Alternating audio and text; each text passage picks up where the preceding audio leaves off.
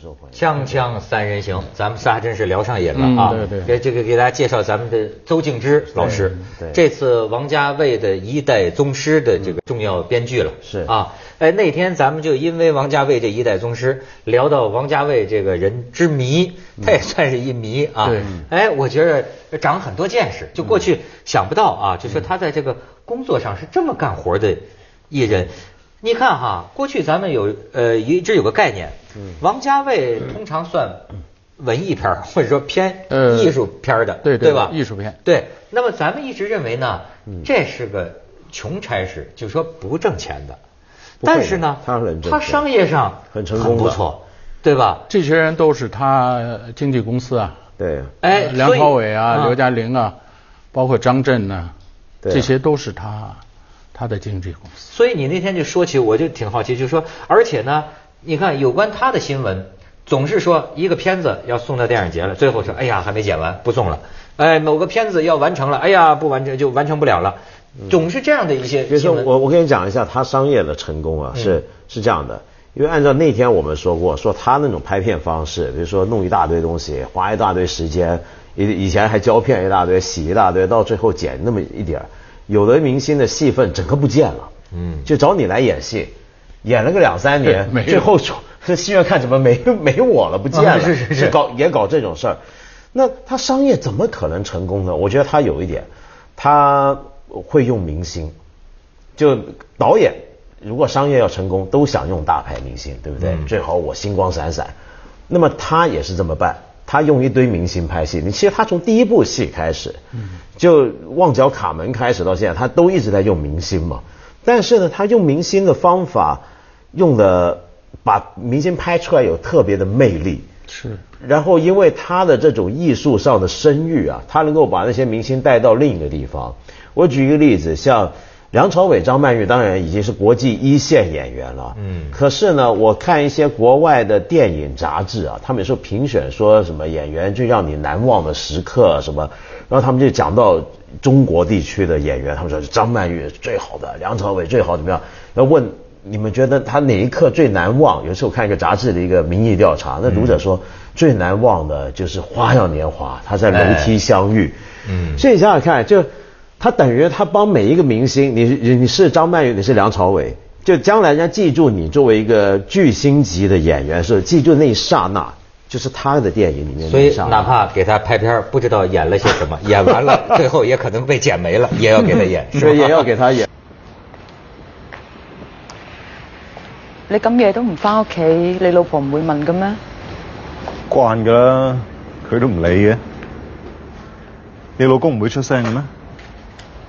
我諗佢都瞓咗噶啦。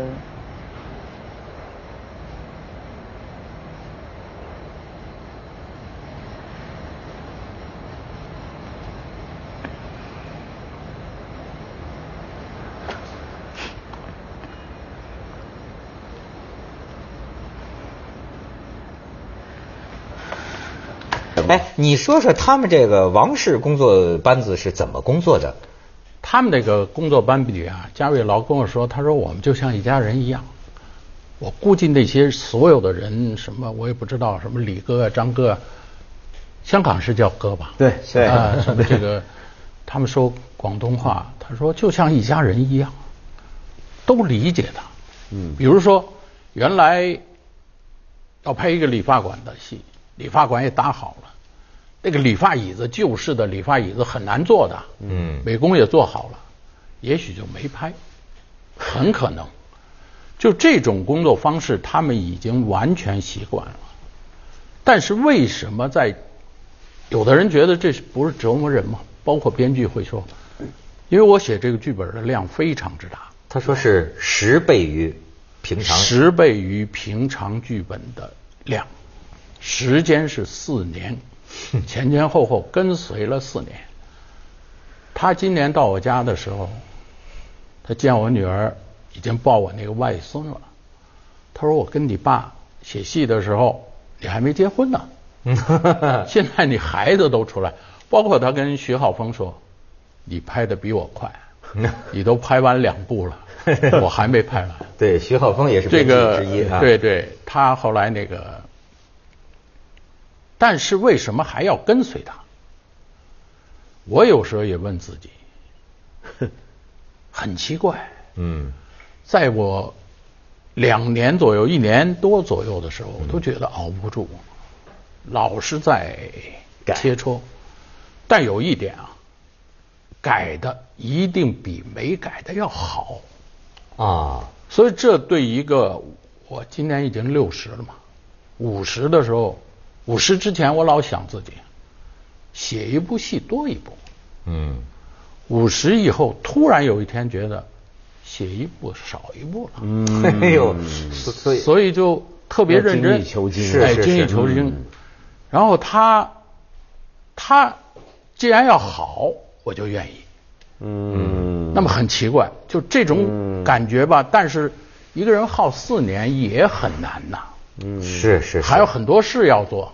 嗯，但是我第一次看他东北四十分钟的时候，嗯，我一下就暗下决心，不管几年跟下去，嗯，嗯非常好，拍的哎，他就说在香港的这种社会，因为我了解香港人呐、是讲究效率的，对。对吗？他这样就是说还能生存存在下来，实际上这个是很怎么说呢？嗯。挺挺挺让人他其实难办的。已经算是，我个人觉得慢不见得没有效率。嗯。嗯。还有还有你刚才说的慢工出细活。嗯。中国古代啊，明清做家具，嗯，两边聘姑娘，请木匠，两边聘聘姑娘姑娘。就是嫁女啊，嫁女儿啊，嫁女儿要做成堂的家具。嗯，当年的细木作呀，都叫木秀才，非常非常讲究，做的活儿很好。嗯，比的是什么呢？谁家的工慢？最奇怪的是，李家做完了，嗯，主子不让走，把报刃全给退出去。嗯，你假装在这儿推，你也得给我推半个月。那意思，李家聘姑娘做的家具花了多少工时？他比的是这个。确实，那些家具放到现在也是经典。呃这绝对的名式那家具嘛。现在啊句句，呱电锯过去。现在所有的刻花，有的人跟我说：“哎呀，这是东阳宫。”我一看，不要说了，这都是电脑刻的。嗯对，我们现在是盖桥，盖一座桥，盖的比过去坐张椅子还快。啊真的，真的，真的，真的，真的。对对我跟你说，就说我在我有的这个收藏家朋友的家里啊，嗯我看见就那种呃明代的这种呃四出头的那种椅子啊，子哎你就你比如说它这个背板呐，咱们传统见到简单的，咱觉得是一个几何的这个圆弧，它其实这个线条小要是明 S 哎，小 S，它这个敏感到啊，就是嗯。背，嗯。四出头，你说起来好的四出头，没有一根棍儿是直的，哎，对，才是好的。哎呀，这个这种敏感线条的触摸哈，你就觉得但是这呢是非常维系的。它没有任何纹饰，嗯非常素。嗯但是放在那儿吧，我曾经有一只四出头，嗯这个也上过图录。我去修的时候，我跟一个北京最好的修工木匠，我问过他，我说这只四出头，如果让你一个月，你能做出来？他说邹先生，别说一个月了，一年我也做不出来。就是他那个味道，没错他，出不来。这就说到啊，邹老师啊，咱们其实最应该找他谈谈，这也是一收藏家呀。嗯这个十几年了吧得，明清家具啊，黄花梨、紫檀，哎，这家里一大堆呢。紫檀没有。咱广告之后啊，得好好请教请教。锵锵三人行，广告之后见。所以你看，就说他这个收藏这旧家具有年头了啊。嗯我还听最近有一事儿啊，你你你你你有没有关注啊？就说这个北京台不是有一节目专门砸那个天下个收藏，天下收藏啊，说有一传闻啊，就是说他们就说当场找几个专家鉴定嘛，鉴定说是假的，咱就砸，对吧？哎，我前一阵儿听说啊，说砸了真的了，砸了真，但是当然后来我看到这个王刚老师啊，还有谁啊，好像就说这说说说说没有这个事儿。了。啊，说说是是是砸的都是假的啊，没有出这个事儿，这咱就不知道啊。因为办了一个展览，把它砸的赝品和真品相对比。据说有两个人说砸的那个东西是真品，说砸的百分之九十都是真的，还有百分之三十是珍贵的珍珍品。这个其实他们砸的东西都是行里话叫一眼假，什么叫一眼假？一眼不用看了，啊一眼就是假的。一眼是假啊啊。再夸张一点，很多人说离一里地，我看都是假的，就是北京话，就说这绝对是假 一里地外那么远，我都看见是假的。没有争议的，嗯假的。说这种话呢，我觉得可能有各种各样原因，嗯眼力不济，或者是等等有利益利益所哎呦，这个这个需求真是太复杂。因为这个什么呀，他现在我觉得特别奇怪的就是，哎，张中行傅轩，嗯说到自己有一个亲戚，嗯他说最后玩古董玩到最后就开始自己骗自己了，嗯，就是永远是是，我觉得这还是一种良好的心态吧，不是不是，呃，或者是一个病态，或者是一个主观变成病，嗯嗯。不属于加害于人的。但是我有一次去浙江，一个大企业家，嗯。大概他跟我收收藏了多少张龙床，多少个博物馆都没有的文物，比如玉圭呀、出土的良渚文化的、红山文化的等等等等。我一朋友就非得拉着我去，他说他大概花了两亿多了。我去了以后，我跟我夫人一块儿去的，她也喜欢这个。嗯我们俩就是说放眼一望啊，就有点儿一里就没没法说了。嗯，说是黄花梨的都不是黄花梨。这个东西，他这个他那种主观啊，就突然我想到张中行说的，玩到最后就是开始自己骗自己。嗯这个东西博物馆没有，一级文物。这个东西，你像鸡骨白的那种玉，那根本就是咬出来以后弄的，哎呀，油炸鬼原来就嗯，玉，为了要血沁嘛，对弄只死猫死狗埋在里边埋土里。啊，就那个白玉沁点的红啊，的沁点血，那是这么沁进哎猫血啊那就旧社会这么沁。现在可能就直接颜色了。嗯死猫死狗，以为是随葬品，然后有血沁，然后要不就用油炸呀，那个出现裂纹以后怎么往往里边石灰泡？嗯石灰的叫鸡骨白，嗯水银的叫黑漆骨啊，只要有沁，嗯它这个红的叫血沁嘛。各种各样作假的方式，现在可能都不不这么费事。嗯那个可能这变成了一个巨大的产业了。对对所以你展展览的时候，你说这是假的，嗯那等于砸人买卖呀。嗯啊这是一个巨大的。后来我我自己瞎想啊，嗯。否则的话，如果因为很多东西是没有争议的，假，嗯。那种假就是有时候我看电视就跟夫人随便这么判断，嗯。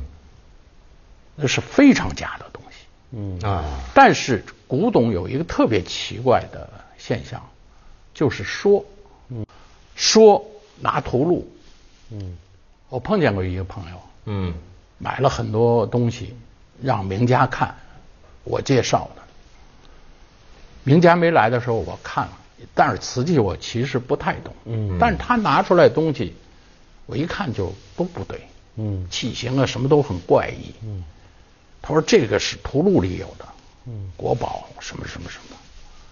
其实真正买家啊，凡是有图录里有的，反而更小心，对。嗯。因为他是没仿这个东西做。的。没错没错没错没错。没错。那假的更真。对。对。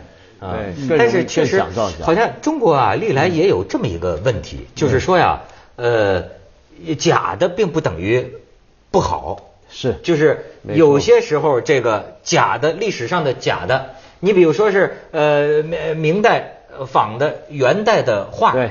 呃他呢画的画的好啊。它也有它的这个没错作为赝品的价值。而且中国的美术史上有一个传统，这个传统就是仿古。嗯那这个仿古有两种，一种就是我真的模仿古人，讲得很清楚，我仿古而画，嗯仿古而制。但另一种就是假古董，因为中国古董生意也源远流长，所以就会出现，就像你说的明朝做的假古董，嗯假呃模仿的是更古的时候，那那个东西事实上也是个古董了。哎，是，其实它分名仿名，名家仿名家，嗯那这个一样非常珍贵。但是呢，这杂的那些东西啊也有高仿的，高仿的也许我个人觉得啊，生产量这么大，这个高仿五百年以后，嗯，是不是也同这些东西一样值钱？那可能是那些东西完全流失了，它变成一个孤品了。嗯，这是非常珍贵。还有一个就是，一但是高仿的东西量也不小。嗯，鬼谷子下山，我看到很多人都在仿，啊也是名家，名家在仿。嗯，但是过三百年，它是不是还是真品？那我觉得代高很难讲了。他这个啊，甚至就讲到另一个问题了，就是说，呃，中国大地上现在已经没有什么自己的景观了嘛，嗯，没有自己的景观，于是呢，出现了很多，你比如说乌镇这种非常典型啊，就是说，呃，刚开始建的时候啊，呃，很很很多人去看，说这不就是横店嘛，就是 电视剧基地。哦，它也拍摄基地。哎，对，但是呢，你知道，因为它呀，如果你是认认真真建的，就相当于你说的这古董里边这个高仿。假如说是真的以很前进的态度，对我复原的古代的这个建筑的话，那么建完了以后，甚至有些人讲啊，说我过了十几年，我再去看呐、就它这个有风霜了，你知道吗？它它它它感觉这个皮壳好像也旧旧的，对，哎，那乌镇觉得这是不是不一？样？因为乌镇原来的规划啊，它这个重建啊规划就是做的很认真。呃，但是你刚刚说这个状况是什么呢？在今天神州大地上，很多这种甲骨城墙搞这个搞那是瞎制滥造。嗯嗯比如说最近不是说什么又要建这个，每个城市都说要重建古城嘛。啊是然后而且还时间限定，你一时间限定，你这个做出来就是哈尔滨大桥，你这个东西怎么可能十几年之后它的材料完全都不一样。对啊。原来磨砖对缝，嗯。都是江江米、邓江泥，是啊。和三合土，嗯，它现在绝对不会是混用这凝土啊些材料。现在。然后它很多柱子没有那么粗的水泥，外边包那个 楠木的木片等等等等，远看都是像，全是山寨。这个这个这个是是是是是，所以啊是谁梁梁思成说过，他说还是他夫人说的，我忘了。啊。你们早晚拆了真古董，盖假古董。对，现在。永定门不就是吗？对，永定门城门楼子给拆了，嗯，又盖了一个，跟原来比真是差多了。对，我这次到到这个天台，嗯。天台山国清寺，嗯，跟那个住持坐在他那个禅房里，门对面就是隋塔，隋朝的塔，底儿都没了，土都出来了啊，很古老，真是。后来我说：“您这个不维修吗？”他说：“不维修就是最好的维修。”嗯，他说这话非常让我一下觉得他境界很高，千万别关心我这塔，用现代材料把它。对，是是领导领导来关注了，那就惨了。呃他说没有这种砖 了，对，对，让他这样立着。嗯，最好什么什么时候有没错，有方式了没再来维修。你看人家古罗马废墟，你就让我在那儿待着嘛。对对对对对 锵锵三人行，广告之后见。哎也去了，周老师，你怎么对这个瘾这么大？你觉得这个对你带来很大影响是吗？其实特别奇怪，我对那个旧家具吧有一种，我讲一个例子，我有一次看了一只就是刚才说的黄花梨四出头的那种官帽椅，当时要的价钱不低，嗯。嗯，写一电视剧的价钱，差不多。那个我看完了以后哈、开车回家恍惚，就老是惦记着。后来我想，可能是像年轻人看见一个大美人那种感觉，没错。他我听说了，这个这个文艺界有名的，说那个哪有一漂亮女演员 啊，周老师肯定不去。对你跟他说哪有一破柜子，拼命也得跑着去。对这个那个后来恍惚，我就打电话跟我太太商量，我要钱。我太太那时候啊带女儿，钱都在太太呃，对，我没钱，那个在那儿带我女儿在香港那个迪士尼玩儿。啊，他说这么贵啊，不要。后来我当时说，不给钱我就在地上打滚儿，这是典故。嗯。张伯驹当年潘素啊。啊，是是是，已经没钱了。对。潘素说咱们家没钱了，解放后，他看好东西还想买。对。其实他那个这个游春图啊，什么平复帖啊，是不是平复帖都捐了？平陆机的平复帖啊。他看好东西还要买，潘素说没钱了不给，躺地就打滚所以这个这潘素后来是变卖首饰，让他去买。后来我想，这些人包括我自己啊，看到这东西，后来我终于把那个跟一个影视公司啊预支了稿费，当即送回。那个卖家也特别好，跟我朋友嘛，钱没送够嘛，拿回家吧，拿走。我们家是一个复式的房子，我就搁在一楼，擦擦了半宿。哎呦，然后上楼睡睡睡，半夜其实不想起夜，一想不行，还得起来。二楼有厕所，非得下到一楼，先把灯开来，再看他，看，看半天，尿泡尿，上楼睡觉了。大家就看到了一个恋物癖者的自白。哎，对，这是一个特别就是喜欢的那种程度。后来我明白，不是在这之前我也明白，我和我夫人大概有三千块钱的时候就买了一个红木的椅子。其实我们愚公不不懂，接着下来为您播出《西安楼冠文明启示录》。他们占有的是你，你从来没有占有。对，在他的长河中，